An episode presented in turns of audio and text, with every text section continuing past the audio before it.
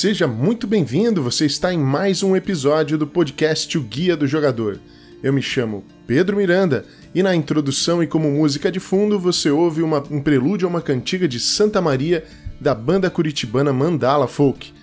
Nos reunimos dessa vez e novamente para falar dessa última década, onde nós vamos selecionar um jogo de cada um dos anos, de 2011, 2012, 2013 e assim por diante até 2020 listando aí os nossos tops de cada ano.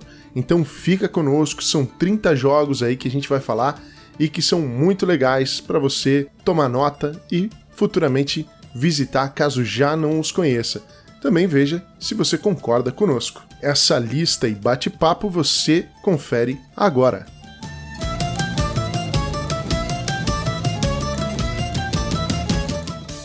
Muito bem, pessoal, estamos de volta aí com o nosso podcast falando sobre os assuntos da década. E nós falamos no nosso podcast anterior já, né? Sobre é, várias questões relacionadas a essa década que passou e agora a gente quis fazer algo diferente. Então eu trouxe alguns convidados aqui para que a gente falasse a respeito dos nossos tops pessoais da década. Então a gente vai falar o nosso top 1 de 2011, o top 1 de 2012, de 2013 porque assim você que está nos ouvindo pode ir atrás de grandes títulos, porque com certeza esses caras já tiveram ótimas experiências relacionadas a jogos de tabuleiro, assim como eu também, e nós vamos deixar isso como dica para que você possa também conhecer e colocar aí na sua lista. E para que a gente pudesse então fazer essa lista, hoje nós vamos falar aí de 30 jogos. Obviamente que há uma grande chance de terem jogos iguais. Que bom se isso acontecer, e que bom se isso também não acontecer, porque bom tudo, é bom você estar tá ouvindo aí. E vamos a então as nossas listas e conhecer, logicamente, quem são os caras que vão falar sobre elas hoje. Já muito conhecido aí nesse podcast, aquele nosso amigo Pimpão, nós estamos falando do Libonati. Como vai você, meu querido? Boa noite, Pedro. Boa noite, pessoal. Tudo bem? É, hoje aqui, pela primeira vez, eu transcendo minha participação nesse podcast, porque eu serei um Gandalf contra a escuridão do mau gosto serei a Mon Mothma contra a opressão da cafonice da lista desses dois listeiros profissionais aí. Ai, ai, não tem como não rir, né? Sempre aí nós esperamos muita polêmica nessa lista hoje. Nós esperamos a polêmica vinda através de quem? Das mãos desse cara, desse libonático. Mas nós também temos uma participação mais que especial. Você que acompanha vídeos no YouTube, canais de YouTube, já deve ter ouvido falar do Tábula Quadrada e do simpaticíssimo Renato, que está aqui conosco. Como está, Renato? Estou bem, tudo bem. Estou muito simpático hoje. Ah, pegadinha! Aí o cara fala que é simpático, o cara fala, fala sério, não. Eu sou simpático, é, de nascença mesmo, não, não, tem esse defeito aí, mas a gente também se esforça às vezes. Porque a gente já é feio, já é pobre. Se não fosse simpático, vai ter o que nessa vida, né? Uma voz bonita, né, Renato? Uma voz bonita. Uma voz bonita, uma voz flamejante. Estaremos aí hoje para combater este, este pequeno emissário da maldade, da maldade vinda daquele aquele designerzinho Michuruca lá, como é que chama? Até esqueço o nome dele. Ah, mas ele, ele não vai aparecer muito nessa lista, não, porque ele não produziu tanto, viu, Renato? O cara produziu um evergreen da vida dele. Vocês querem que ele faça mais o quê? Ele vai colocar esse designer aí. O, é, é aquele o que va, va, vara, va, Vada Kivatil, não vara. gosto desse cara. Só, vara. Que vara. Só quero, só quero dizer que esse Avada Quevadra aí não entra na minha lista. Avada Quevadra. E antes de a gente começar a falar das nossas listas, é muito importante que vocês saibam aí a respeito de nós, o nosso perfil. Então, brevemente, cada um de nós vai falar um pouquinho a respeito do nosso perfil. E aí você vê com quem você mais se identifica, porque essa é a lista que logicamente vai te agradar mais. Vamos começar aí pelo Libonati, Libonático. Fale do seu perfil de jogador excêntrico. Bom, eu sou um heavy gamer, né? É, eu gosto de jogos pesados, tendo mais para um lado de, do, do Eurofag, né? Não, brincadeira, sou um Eurogamer. Mas a minha lista eu considero bem bem desse jeito aí mesmo que eu falei. Quase nada diferente disso. Heavy e Euro. E você, meu caro Renato, como que você se enquadraria aí para o pessoal poder conhecer mais a respeito do seu perfil de jogador? Olha, meu perfil de jogador aí vai para a pegada do euro também, né? Vai aí, tem uma boa camada eurótica aí, podemos dizer. E, claro, jogos competitivos, né? Co-op a gente passa longe. Jogo de dado a gente evita. Sei que seja dados controlados. E assim, peso, a gente gosta de heavy, gosta de medium aí, né? Médio, pesado. Claro, a gente não dispensa né, aquele party game com a família, com os sobrinhos, com tudo mais. A gente gosta de tudo um pouco, mas a preferência sempre é pelos Eurogolds. É, eu também sou um heavy gamer euro econômico, né? Gosto muito dos jogos de trem, mas devo dizer aí que a minha lista pode surpreender algum, chega, alguns, chegando inclusive a beirar o obscurantismo, porque aqui é assim mesmo, a gente fala de jogos às vezes que eu imagino que não devam ter visto muita mesa por aí e nem mesmo ter sido muito celebrado como deveriam. Então, eu fui meio que mais ou menos por essa ótica para gerar a lista que nós vamos falar aqui hoje. E antes de entrarmos na lista, vamos aos parâmetros, o que, que cada um pensou mais ou menos na hora de elaborar a sua própria lista para essa conversa de hoje. Libonati. Eu pensei em mim mesmo, né? É, são jogos que eu joguei, jogos que eu gosto, mas ao contrário daquele, daquela lista anterior que a gente fez, de, não, não, não, classifiquei aqui jogos que foram representativos dentro do, do, dos jogos de tabuleiro, que foram muito inovadores. Então, é uma lista pessoal. Uma lista, como eu disse, heavy e euro. E você, Renato, como que você categoriza os parâmetros? Olha, os meus parâmetros foram parâmetros muito bem parametrizados, que parametrizaram a minha parametrização, que foram jogos que eu acho que é o, que é o jogo né, daquele ano de lançamento, né, que lembrando que a gente considerou o ano de lançamento internacional, então é lá pelo BGG, o ano que o jogo saiu, até porque 90% dos jogos aqui eu não joguei no ano, é, não, acho que não, é, não, chega a ser 90, mas grande parte do, dos jogos eu não joguei no ano de lançamento, até porque demora um pouquinho para chegar no Brasil, né, os jogos. Mas eu fui lá, olhei na lista daquele ano, qual jogo que me chamou mais atenção, cativou meu coração, me, me, me faria andar de mão dada com ele na rua. É isso aí que eu escolhi. E eu vou dizer a vocês que eu costumo normalmente dar nota a todos os jogos que eu conheço, tive a oportunidade de jogar. Então, assim como fez o Renato, eu também fui lá dar essa pescada e dar uma olhada nos jogos. Os que empataram, eu acabei selecionando o que mais me chamou atenção naquela época. Provavelmente também não joguei exatamente na data de lançamento. E na, nos meus parâmetros aqui tem uma coisa muito importante eu reparei durante a minha pesquisa que se eu fosse fazer a lista de acordo com o meu gosto pessoal, muito provavelmente eu colocaria aqui a segunda edição, terceira ou quarta de alguma coisa, ou algum reprint, ou algum jogo que foi reformulado. Então eu optei excluir esta opção por completo. Por isso que acabou justamente aí aparecendo alguns jogos que eu imagino que não sejam é, de fato aqueles que a galera espera que eu fosse falar aí, né? Falar, o cara dos trens, aí o cara não, não, não foi muito por esse por esse caminho.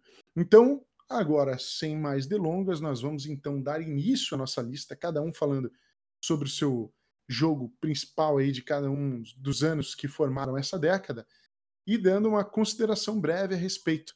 Então, vamos começar aí pelo Libonati, então, seguindo por essa ordem, Libonati, Renato, eu, Libonati, Renato, eu, até o final quando nós vamos falar do nosso título preferido de 2020.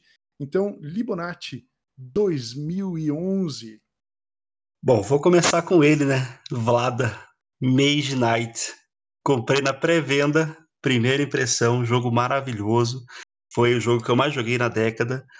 Pode ser solo, top da, da lista do, da One Player Guild lá do BGG. Jogo cooperativo, jogo competitivo. Então, além de mecânicas excelentes, enfim, não tem muito o que dizer do Vlada, né, cara? O cara é maravilhoso.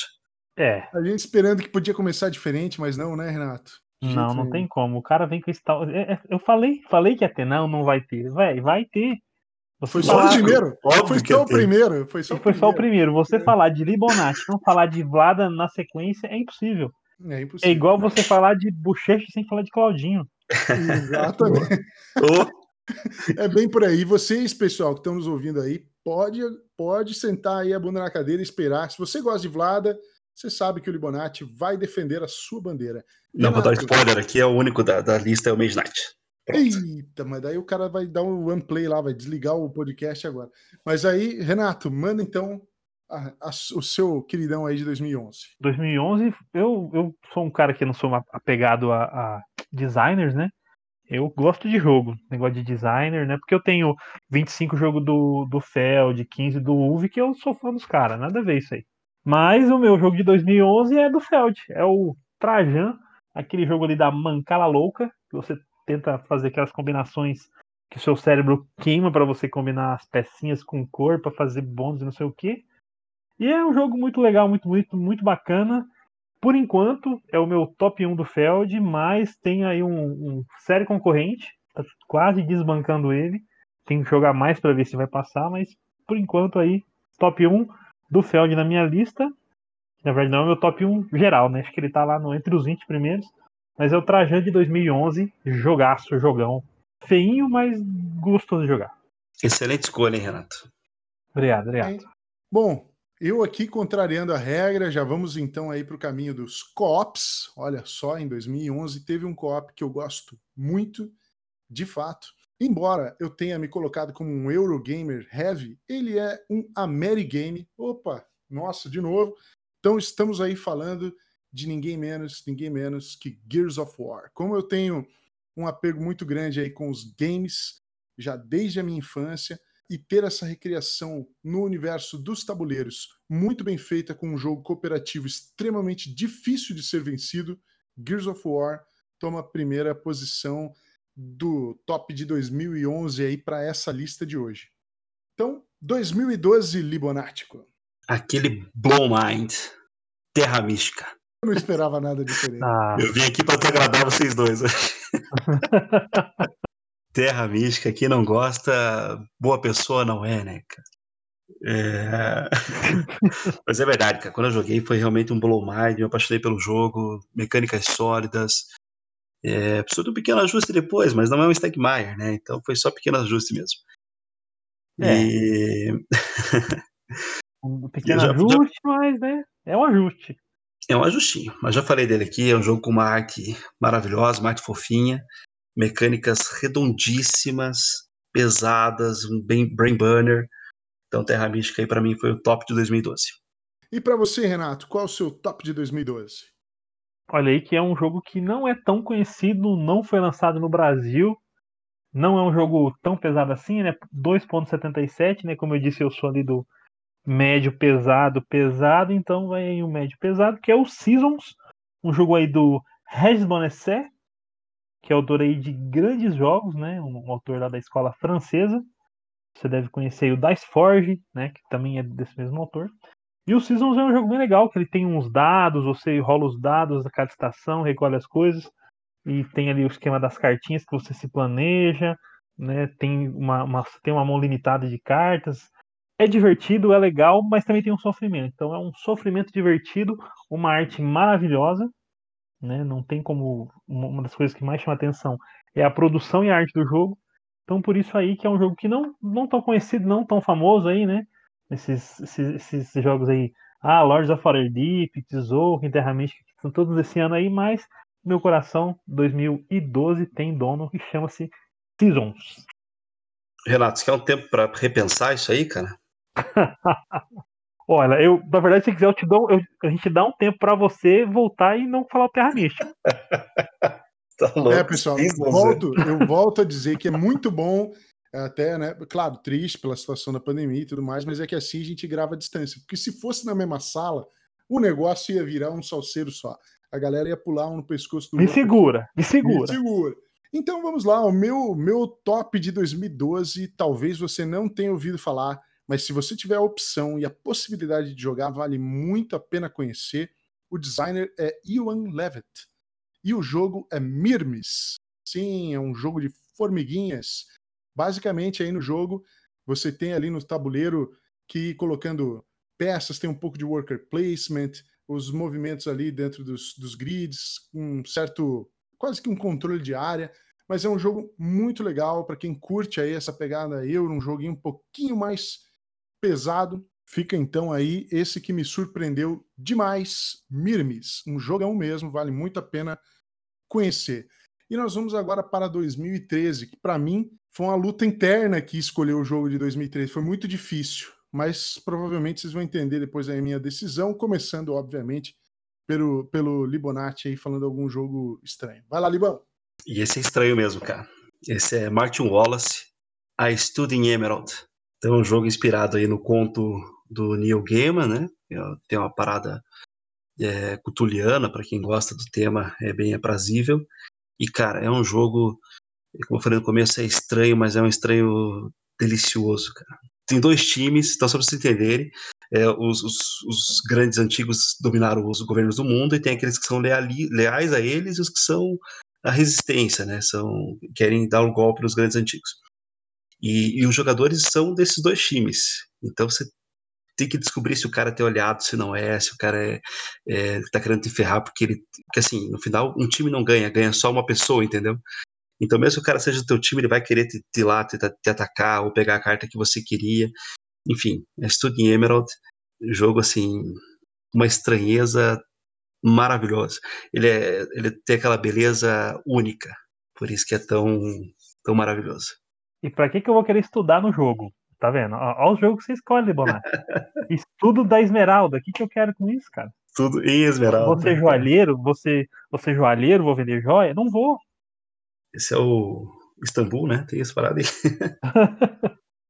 Tem. Por isso que em vez de esmeralda, eu prefiro vidro. Meu Deus. Prefiro vidro.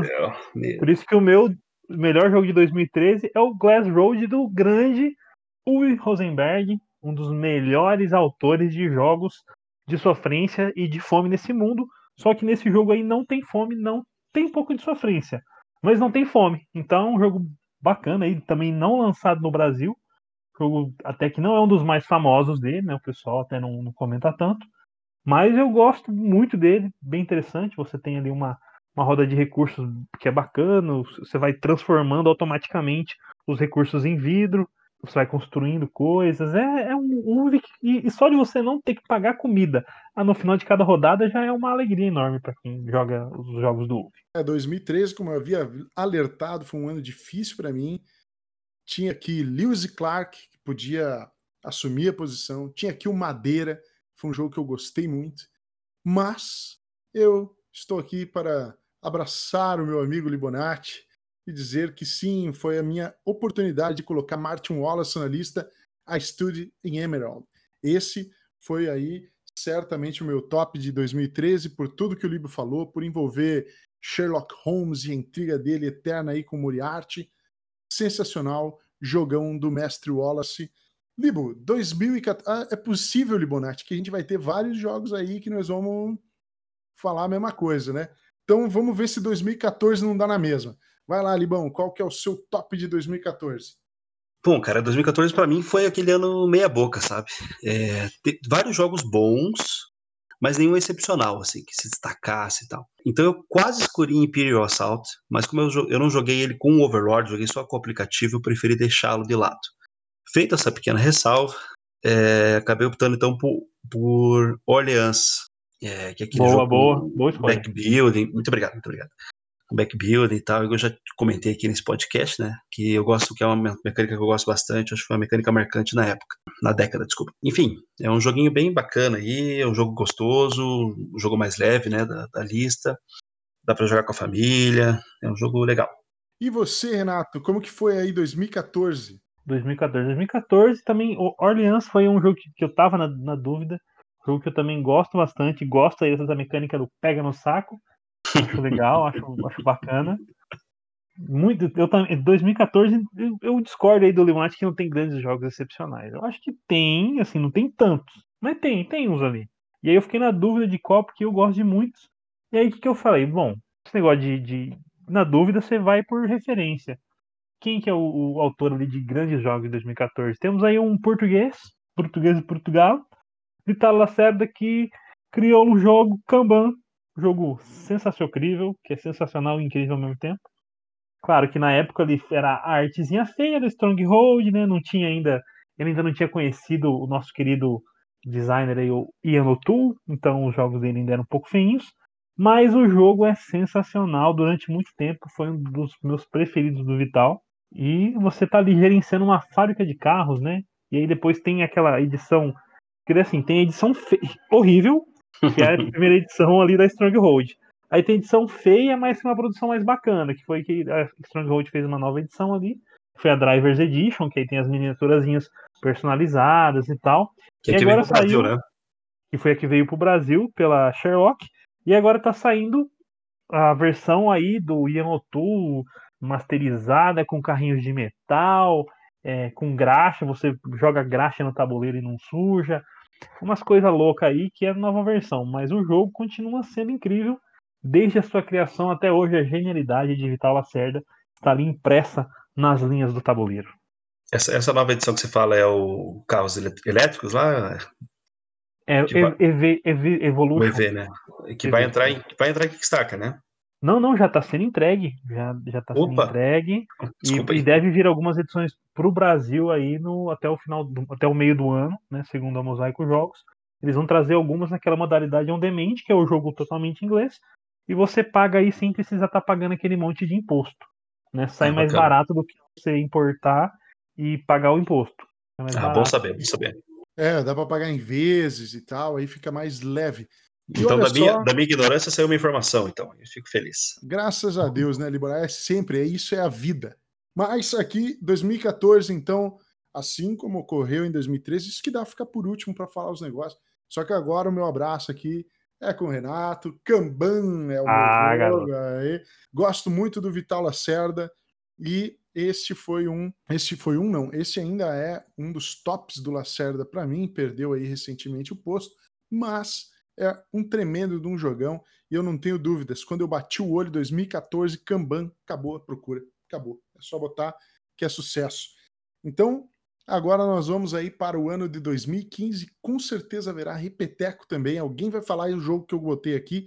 Vamos ver se vai ser o Libo, vamos ver se vai ser o Renato. Começa aí, Libão. Cara, 2015, ao contrário de 2014, foi um ano que esse me bati pra escolher, cara. Me bati muito pra escolher e fiquei Codinome. entre. Oi, Codenames.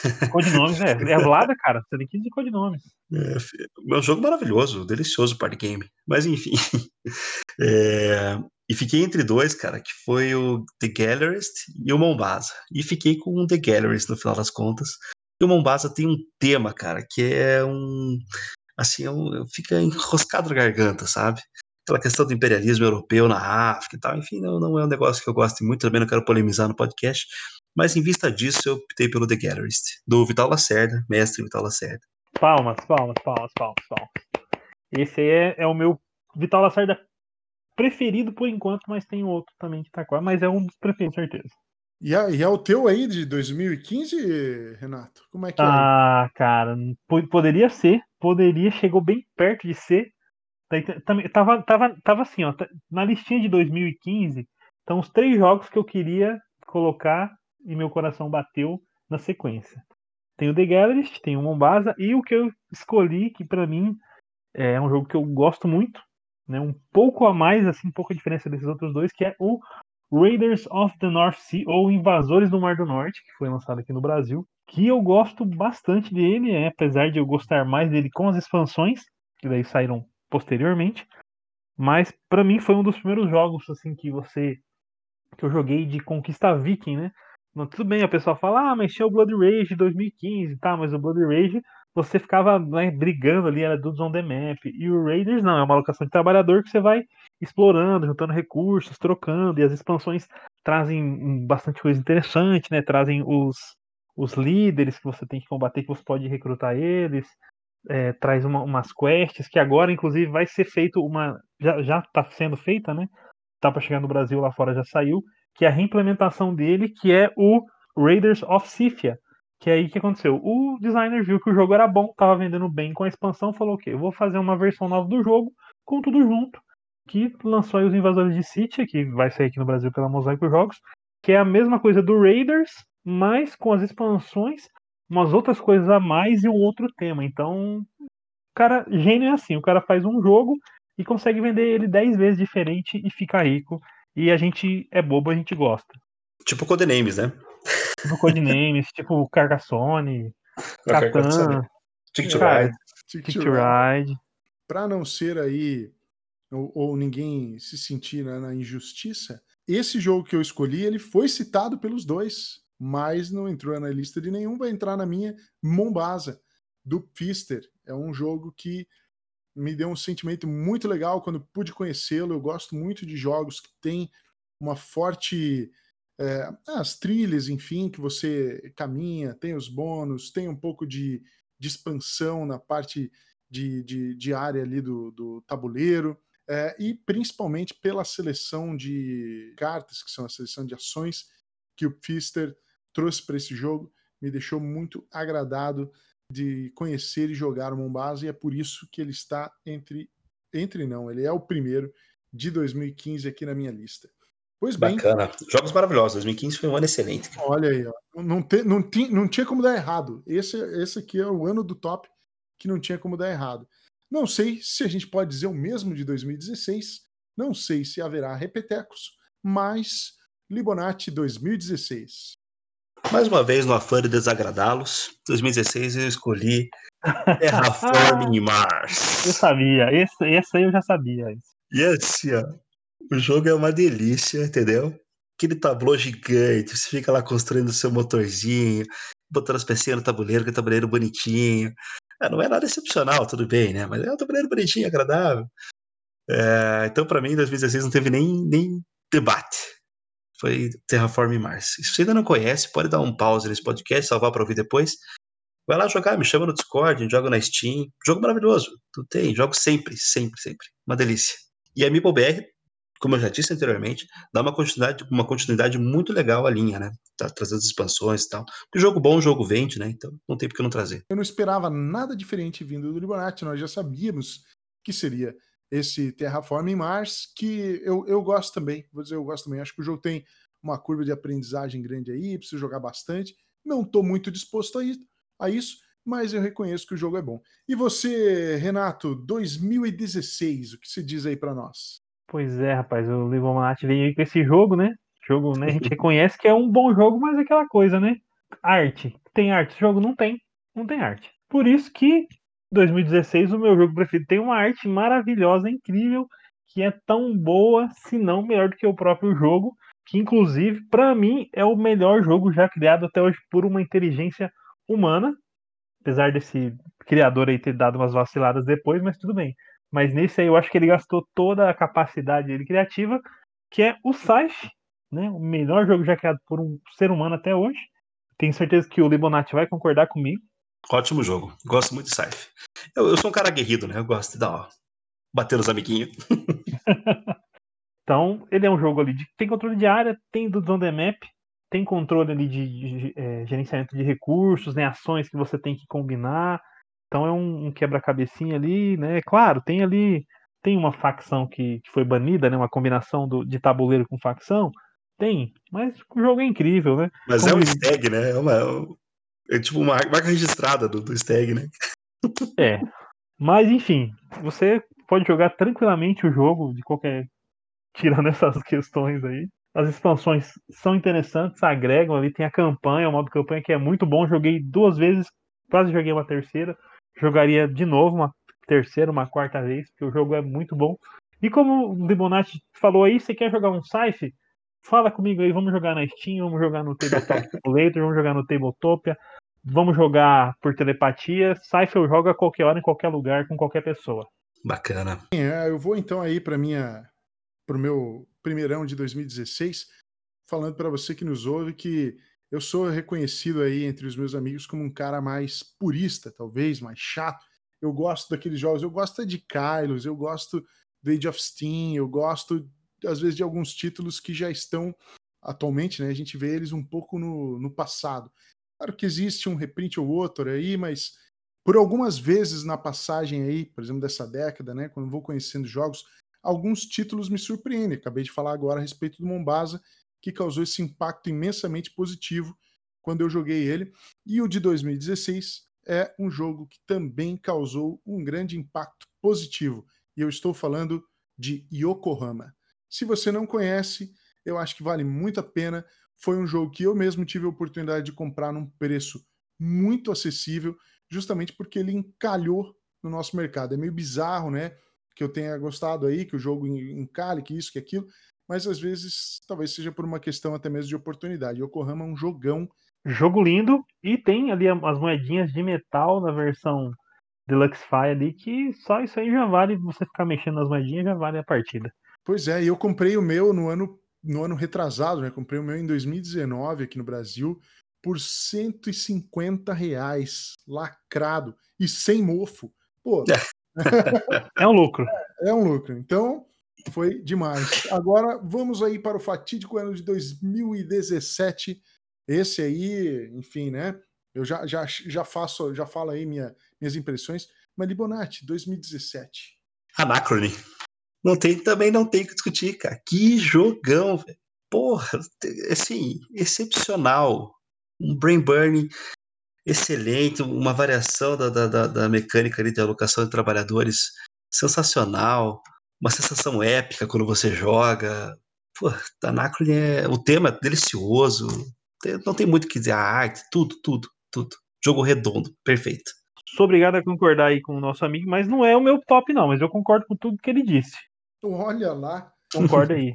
2017 foi um ano muito, muito bom, assim. Foi, pô, 2017. É, tivemos aí Gloomhaven, Twilight quarta edição, Gar Project, Spirit Island. Nossa, só, tipo assim, jogo top 100 ali tem, é, se não me engano, é um dos, dos anos que mais tem ali do, dessa década. E o meu escolhido aí foi aquele joguinho bonitinho, aquele jogo que teve um Kickstarter aí independente, fez tanto sucesso, e as editoras foram atrás, inclusive chegou no Brasil, veio para o Brasil aí por, pela MipoBR, que é aquele jogo que matou, assassinou, lacrou, enterrou Terra Mística e Projeto Gaia, que é o Clans of Caledonia, e esse jogo maravilhoso, assimétrico, facções, você vai gerenciar recursos, você vai negociar, tem um mercado ali que lembra o mercado do, do mercado do navegador também, que é muito interessante, controle de área, é sensacional. Pegou o que tinha de bom no Terra Mística e colocou um tema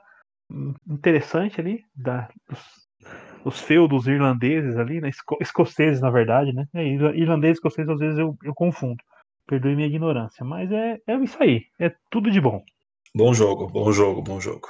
Eu tive também aí uma, uma escolha muito assertiva ali, muito bateu o olho a esse mesmo. É dele de novo, nós estamos falando do português Vitalzinho Lacerda aí conosco, eu estou falando de Lisboa. Foi esse aí o jogo que eu reconheço como top em 2017, num ano que foi realmente aí difícil para a grande maioria dos jogadores, porque, sei lá, né, ano de lançamento aí de Gloomhaven, os jogos que os meus colegas aqui já falaram, mas o que se encaixa mais para o meu perfil de jogador foi o Lisboa, mas devo dizer aqui que não conheci o Anacrone e tenho muito interesse em fazê-lo, porque há uma grande chance desse jogo ser uma, um achado aí para mim, né?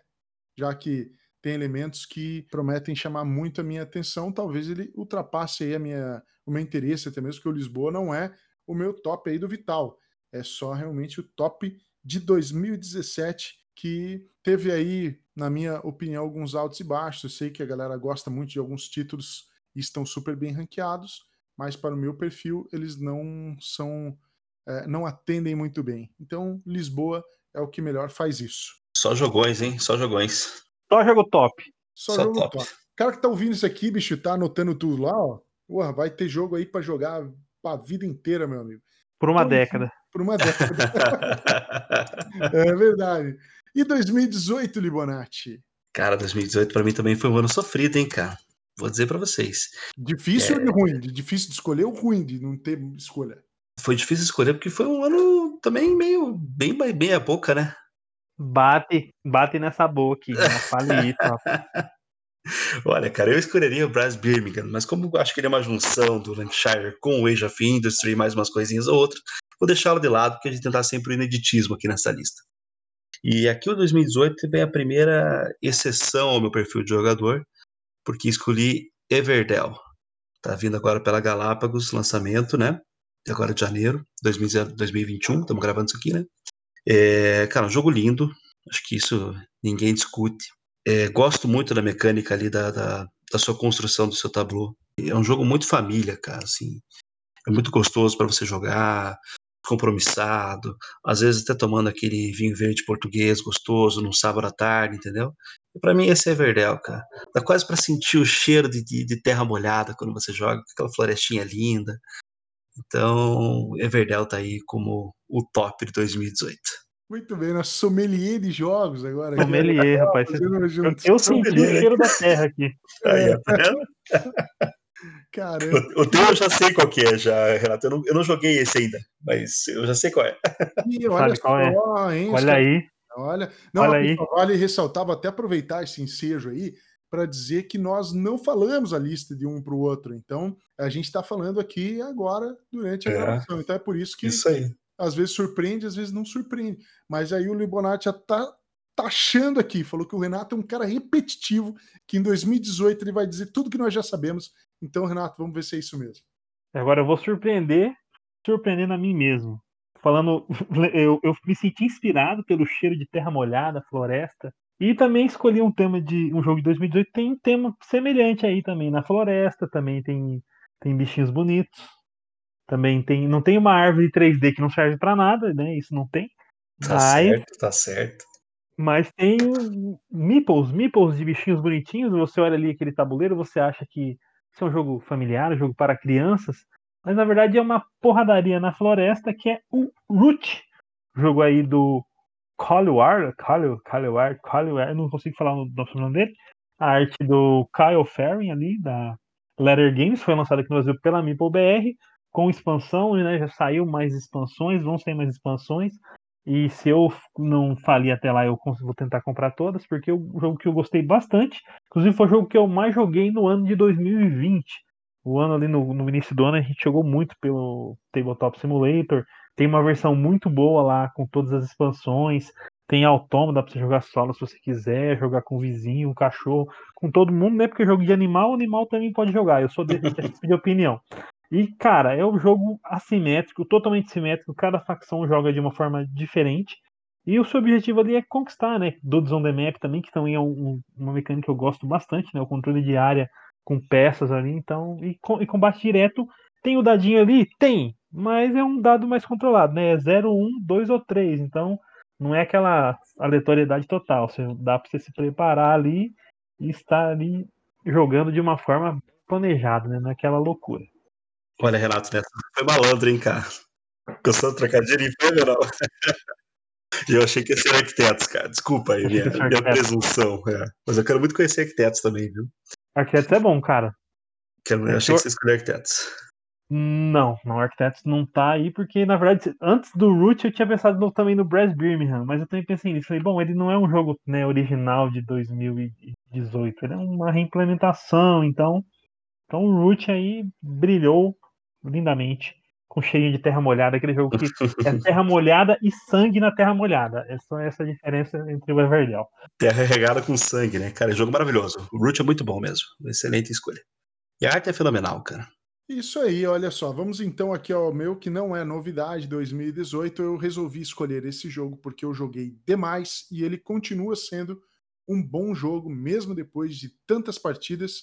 Eu joguei também pelo TTS, com uma versão muito bacana que tem lá, que é Libão, Everdell. Estamos aí juntos nessa, né, de novo. E realmente, um joguinho bacana. Pretendo adquiri-lo, porque eu acho que ele vai funcionar muito bem aqui em casa. Não é, não é um jogo extremamente leve, mas ele também não é extremamente pesado. Então acho que ele deve caber bem aí. É, é, para quem de repente já tem algum contato aí com jogos de tabuleiro, consegue jogar ele legal.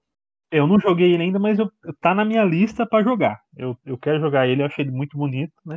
Eu até brinquei aí da árvore 3D, porque eu não joguei, mas o pessoal falou que a árvore 3D não tem uma utilidade assim muito útil. Mas é bonito e tudo mais. E... É que se o pessoal enxerga bem, cara. Se eles enxergassem mal como eu, eles iam ver utilidade na, na árvore. e 2019 foi um tremendo de um ano aí para os jogos de tabuleiro. Eu, eu, pelo menos, né? Tive que pensar bem aqui na minha escolha. Mas vamos ouvir aí, Libonati, qual foi sua escolha de 2019? Que ano, hein, senhores? Que ano. Bom, e aqui eu vou surpreender, hein, cara. Eu imagino, pelo menos, né? Minha escolha para 2019 é The Crew. Nossa, que jogo. É, que jogo. Eu imaginava que seria.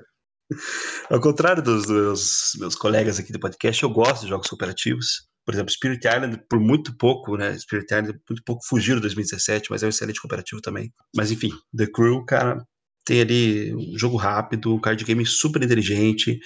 É uma mecânica que eu gosto muito, que é o Trick Taking, é um jogo cooperativo também, um jogo de vaza, né? Pra galera se localizar em português.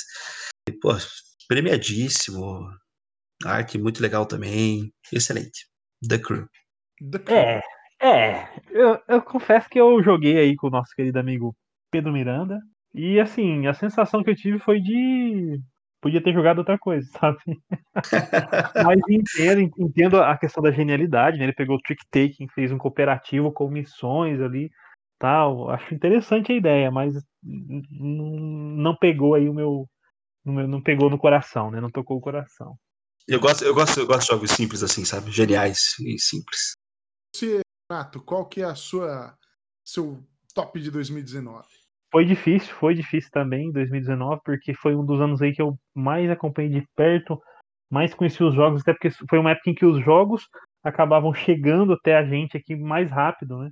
Ah, esse gap entre o lançamento internacional e o lançamento nacional, ou a gente ter acesso ao jogo dos jogos de 2018, 2019, 2020, é, o tempo foi bem, bem mais curto, assim, então eu consegui jogar quase todos, assim, os meus preferidos de cada ano na, no mesmo ano, então foi uma época muito boa. E, inclusive, a minha escolha aqui ficou entre dois jogões, assim, que eu, que eu considero dois jogões. Um aí da escola italiana, que tá chegando aí no, no em breve aí nas lojas, que é o, o Barge, que quase chegou lá e tal, mas teve um aí que roubou meu coração. E aí eu fico triste porque os jogos de, de, dessa coleção, dessa da, da, editora aí, eles estão chegando muito tarde nos, nos finais de ano, assim. Estão chegando em dezembro, né? Às vezes até no comecinho de janeiro. E aí a gente não consegue colocar nas listas do ano, acaba entrando em, posteriormente em outras listas. Né? Então, se o Libonati fosse tentar acertar desse ano, talvez acertaria, que é o Paladinos do Reino Ocidental, né? Paladinos Paladins of the West Kingdom, que é do Shane Phillips, também o mesmo autor lá do. Inclusive, acho que é o único autor que repetiu aqui na minha lista. É o mesmo autor do Invasores do Mar do Norte, do Arquiteto, que a gente falou, né? Que foi de 2018. Mas, para mim, o Paladinos do Reino Ocidental é o melhor jogo já feito pelo Shane Phillips. O jogo tem uma complexidade interessante, uma duração de jogo muito legal, e ele traz ali é, muitos elementos que eu gosto. Né? Traz a locação de trabalhador, traz ali os tabuleiros, traz as habilidades dos paladinos, que são cartas que dão habilidades temporárias, tem os decks para você comprar. Nossa, velho, é, tem bastante coisa. E o que eu acho mais sensacional nele é que ele, ele sincroniza algumas ações com outras ações. Então você precisa fazer uma ação para ganhar um recurso para fazer a outra ação. E aquela outra ação vai te dar recurso para fazer, então vai isso encadeando e faz ali um brain burner muito interessante, muito bacana. Tanto que para mim é o melhor jogo desse autor, o melhor jogo dessa trilogia aí do Reino Ocidental e o melhor jogo de 2019. Eu, eu concordo aí, vou dizer que eu gosto muito do, do The Crew, trazido aí pelo Libonati. Paladinos eu ainda preciso conhecer, tenho interesse em fazer isso, né? Então assim que possível vou dar a chance a ele, mas a minha escolha é uma escolha que eu tenho até uma certa tristeza, porque o jogo não foi lançado aqui no Brasil, não acho que vai ser lançado aqui no Brasil. Se for lançado no Brasil, tem chance de trazer ainda mais tristeza. Então, é, realmente aí ficou por uma relação muito parecida com o que ocorreu em 2018, um jogo que eu joguei bastante, inclusive solo, é o jogo que eu mais jogo solo e eu estou falando de Marvel Champions. Sim, eu sou aí do período do gibi, gostava muito. O jogo tem uma arte muito legal. É um living card game que uma vez ou outra um living card game se adequa ao meu gosto e este foi um deles. É um tremendo de um jogão. Quem teve a oportunidade de comprar, de ter aí na sua casa, a gente tem alguns amigos aqui na cidade que tem. É um tremendo jogo, realmente vale muito a pena e eu gosto bastante de tudo aí que, que envolve esse jogo. Não tem nada assim extremamente inovador, mas é um jogo que realmente me roubou aí boas horas e eu sempre gosto de revisitá-lo. Vamos então aí a 2020, já falando que se você está ouvindo nosso podcast até esse momento, em 2020 nós fizemos um top 5 aí em parceria com o Renato, que nos convidou para participar lá do Tábula. Então a gente falou do top 5 2020 de jogos internacionais, de jogos nacionais. O meu top aqui não vai ter novidade para ninguém, né? Mas nós temos aí para é, trazer talvez alguma inovação o nosso queridíssimo Libonati, que começa a falar aí as suas impressões. Como é que foi 2020, Libonati? Qual o, o grande jogo aí que você considera desse ano? Olha, cara, 2020 eu vou pedir já desculpas antecipadamente para todos, porque eu não joguei nenhum jogo lançado em 2020, cara. Então eu vou falar aqui sobre a minha melhor expectativa. Pois bem, tá valendo, tá valendo. Então eu vou já de antemão pedir desculpas. É, é, Libonati, você não, não nos deu nada mais do que aquilo que a gente esperava de você, que era decepção. a decepção, né, cara? Eu não gosto de surpreender as pessoas, eu gosto de ficar ali naquela. Mas vamos lá. É, o meu jogo, cara, escolhido, a minha maior expectativa é de Martin Wallace, chama-se Ano 1800. É um jogo onde você tem que construir. Tá na era da industrialização e tem que construir as indústrias, né? Enfim. Mas me parece ser um jogo muito bacana que traz justamente aquela passagem entre uma época econômica feudal, agrícola, né, para a era da industrialização. Então é um jogo que eu tenho grande expectativa. Acredito que não venha para o Brasil também, mas de qualquer forma pretendo tê-lo. Nem que tenha que pagar aí uns seus 800 reais para trazer de fora. Legal, muito legal mesmo. Também tenho grande expectativa com relação a esse jogo e todo mundo sabe por quê, né? Marty Wallace, Marty Wallace. ele sempre traz grandes expectativas e às vezes derruba a gente de uma altura grande, assim com a cara no chão. Acontece, mas eu espero que esse não venha a ser o caso. Né? Tem uma arte aí muito legal, né? O que não é costumeiro aí dos lançamentos do, do, do, do Marty Wallace. Sim, então... sim. E esse jogo ele é uma adaptação de um jogo eletrônico com o mesmo nome. Né? Isso. Né? Então, isso. E o pessoal tá falando lá fora muito bem dele, viu? O pessoal que jogou, o pessoal aqui do Brasil, lá do Pesado ao Cubo também, do podcast. Eles jogaram, fizeram um vídeo jogando, cara. O jogo é bem interessante, apesar do tabuleiro parecer um tanto quanto poluído, assim, né? Você olha ali, você fica um pouco confuso. Sim. Mas o jogo, os comentários estão sendo super positivos, assim, da, da, da comunidade. Então, com certeza, espero, vou esperar o Libonati importar, a gente tomar vacina para jogar com ele depois. Isso aí, cara. E 2020 é um ano que promete muito, hein, cara? Só jogão, cara. É verdade. E você, Renato? Mudou alguma coisa desde aquele vídeo ou continua sendo o seu top dos tops? É aquela coisa, né? O coração quer o que o coração quer. O meu coração quer o quê? Quer jogar, quer jogar jogos de, de grandes designers, né? Eu, eu sempre comecei o podcast zoando, dizendo que eu não tenho apego com designer nenhum, mas é, é mentira, né? Porque a gente vai se apegando, né? O designer é aquele seu amigo que traz aquele videogame que você não conhecia na sua casa, para te deixar passar vontade e você nunca mais poder jogar até que você compre o seu próprio. É isso que o designer faz, mas com o jogo dele ele vai lucrar e você vai ficar pobre nessa, nesse relacionamento. Mas o, o meu jogo de 2020 tem aí essa briga de dois jogos de dois grandes designers que fica ali, né? Fica ali entre Portugal e Alemanha. Portugal e Alemanha. Então, na briga de Portugal e Alemanha, hoje quem está vencendo é a Alemanha, né? O famoso 7 a 1 o nosso querido carequinha simpaticíssimo Stefan Feld, que fez um jogo sem tema, mas a editora colocou um tema que fez sentido no jogo e fez um jogo sensacional, colocando ali as melhores, melhores mecânicas que ele já colocou nos outros, em vários outros jogos dele. Então você vai lembrar de várias coisas ali, vários pequenos pedaços de outros jogos, mas que no conjunto geral ali de Bonfire faz um jogo espetacular, né? O Bonfire, que é o jogo aí, eu tô falando, eu não falei o nome do jogo, agora eu tô falando, que é o Bonfire, que chegou pela Vem para Mesa Jogos, um lançamento que chegou aí quase que simultaneamente ao lançamento mundial, chegou aqui no Brasil muito rápido, que é o jogo ali dos gnominhos fazendo fogueiras em volta ali, né, da, das ilhas, tentando trazer sacerdotisas. Então ele tem controle de área, ele tem ali os objetivos, ele tem ali set collection, tem objetivos, tem coisa pra caramba. É o tipo de jogo que você tem que jogar umas três vezes para conseguir jogar ele bem, assim, entender mesmo, conectar né, as mecânicas e as possibilidades que o jogo te oferece. Mas, cara, é um jogo muito gostoso de jogar. Joguei algumas partidas dele no final do ano. Tô querendo jogar mais aí, 2021. Quero jogar muito Bonfire. E se é Feld, geralmente é bom, né? Eu não vou falar que sempre é bom, porque às vezes tem umas coisas estranhas no meio. Mas esse é bom. Esse é o selo Top Feld aí que é um dos que estão brigando aí pelos meus dois, né? O Trajan, que era o número um, e agora o Bonfire tá quase chegando, passando ele aí, quem sabe até o final do ano seja o meu Feld preferido. Você gosta dos jogos sem temas dele, então, é isso? Pois é, cara. Eu também não tem tema nenhum, né? Não, mas se eu quiser tema, eu vou ler um livro, vou ver uma série. Eu quero É exercer o meu cérebro com mecânicas, com raciocínios, planejamentos, estratégias. Olha só, né? Sem novidades, como eu já disse lá no vídeo do canal do Tábula Quadrada, você pode ir lá conferir os cinco, minha lista de cinco melhores jogos de 2020 e também a lista do Renato. Eu coloquei como primeiro On Mars. E aí, caramba, designer da década. Eu falei três jogos aqui do Vital Lacerda na minha lista de 2011 para 2020. E eu O famoso botar- paga-pau, né? é, eu só consegui botar o Martin Wallace uma vez só. O Libonati até conseguiu fazer isso também, fez mais que eu, fez duas vezes, olha só. Faltou conhecer aí, talvez, o ano 1800.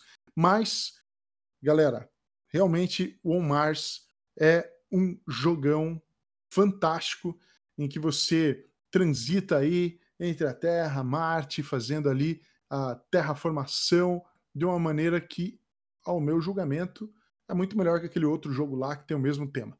E Concordo, É. concordo totalmente. First Martians? não vamos fazer isso, não vamos criar intrigas, não vamos criar É o intrigas. da terrinha, é o da terrinha. É o da terrinha. Que eu falei aqui que eu gosto, hein? Lembrem-se, falei que eu gosto, né, do, do top aí do Libonati, de algum dos anos aí que a gente falou, mas eu acho um Mars ainda realmente superior e o Vital Lacerda se mostrando um designer que a gente tem que ficar sempre de olhos muito abertos, porque provavelmente muita coisa boa pode vir dali. Chegando ao fim, então, da nossa lista com os nossos tops aí de cada um dos anos dessa última década. Talvez valesse nós fazemos um podcast especial falando dos top 10 da década, mas a gente trazendo as listas assim, você pode fazer isso aí por média mesmo. Pô, aqui o cara falou meu top, aqui não falou meu top. Seu top, porventura, em cada um desses anos não apareceu nessa lista, comenta aí pra gente e vai ser um prazer poder te ouvir aí o que você acha legal, o que, que você curte nessa última década que a gente passou, que veio recheada de bons títulos. Vamos agora aí para nossa despedida, né? Libonati, deixa o seu tchau aí para a galera. Bom, galera, foi novamente um prazer estar aqui, dividindo o espaço com o Renato e com o Pedro. É, dois grandes nomes dos jogos aí, dois listeiros profissionais. Eu achei legal, muito legal fazer esse episódio, porque a gente elencou, fora os Seasons do, do Renato ali, mas a gente elencou jogos que marcaram época, né? jogos que foram importantes durante a década, então é, acho que foi muito legal mesmo participar. Muito obrigado.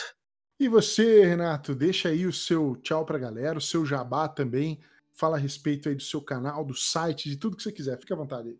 Posso falar de tudo então, pessoal. Eu queria falar pra vocês, tem uma tia minha que tá vendendo aí quiabo. Se alguém precisar de. Ah, não, não tem isso aí não, mas você falou pra eu falar o que eu quisesse. Né? Poderia falar da minha tia do É quiabo. que depois, depois eu edito, vou lá e Ah. Pô, mas a piada foi, foi caprichada aí, assim, sair, sair Nossa. a tarde inteira. Mas enfim, realmente agradeço aí ao Pedro também, ao Libonati, não nem tanto né, ao Libonati, mas mais ao Pedro. Até porque o Libonati, né, colocou aí o jogo do, do Vlada, então isso acaba estragando um pouco, né? O clima, né? Já é o Coloca- primeiro, né? Já começa colocando aí um designer que não brilhou tanto assim né, nessa década, nem na anterior e nem vai na posterior. Mas tudo bem, a gente respeita, né? Cada um tem, tem seus gostos. Né? E- mas é isso aí, agradeço todo mundo. Falando aí sobre o Tábula Quadrada. É, tabulaquadrada.com.br você acessa lá o site e tem acesso a conteúdos aí sobre board games em formato escrito, em formato de vídeo e em formato de beleza, que é a minha foto que você vai ver em várias das capas dos vídeos. Talvez não tenha tanta beleza assim, mas o, o nosso designer resolveu colocar minha cara em tudo. Não tenho escolha de tirar, então eu só a gente publica desse jeito mesmo. E aí, aproveitando, né, você que gosta de jogos de tabuleiro, você que gosta de fazer listas com a gente, faça sua lista no Tábua Quadrada. A gente está fazendo uma lista ali com os melhores de 2020. Você vai lá, vota, você vai votar nos melhores jogos e também nos melhores de cada uma das editoras parceiras nossas lá. Então vai ser um pouco comprido, mas qualquer compensação, qual é o, o, o benefício para você? Você vai estar concorrendo a 18 prêmios. Isso mesmo, são 15 jogos, 3 vale compras. Entre os jogos aí está o Bonfire, que está na nossa lista. Tem ali Ilha do Tesouro e muitos outros jogos. Então você acesse lá o nosso site que vai estar lá para você participar da nossa promoção. Siga a gente nas redes sociais também: Instagram, Facebook, YouTube, Twitter, Xvideos. É, não, Xvideos não tem ainda, mas Tinder. quem sabe, né? Tinder, MSN, enfim, segue aí Tábua Quadrada, procura no Google que vai aparecer um gordinho simpático. É o Francis, aí tem eu também. Pessoal, é assim nós vamos encerrando esse nosso top 10.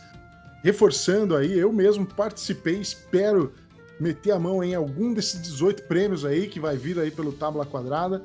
Coloquei lá todas as minhas opções. Nem é tão grande assim, Renata, é bem rapidão lá, o cara olha. É que nem essa lista aqui que nós fizemos. Você mete, bate o olho, você já sabe o que é, né? Os grandes jogos aí, aqueles que que chamam a gente, batem forte no coração, eles estão lá nessa lista de opções de 2020 e você pode, além de deixar a sua opinião, participar e ganhar prêmios. Muito obrigado por nos ouvir até aqui e até a próxima!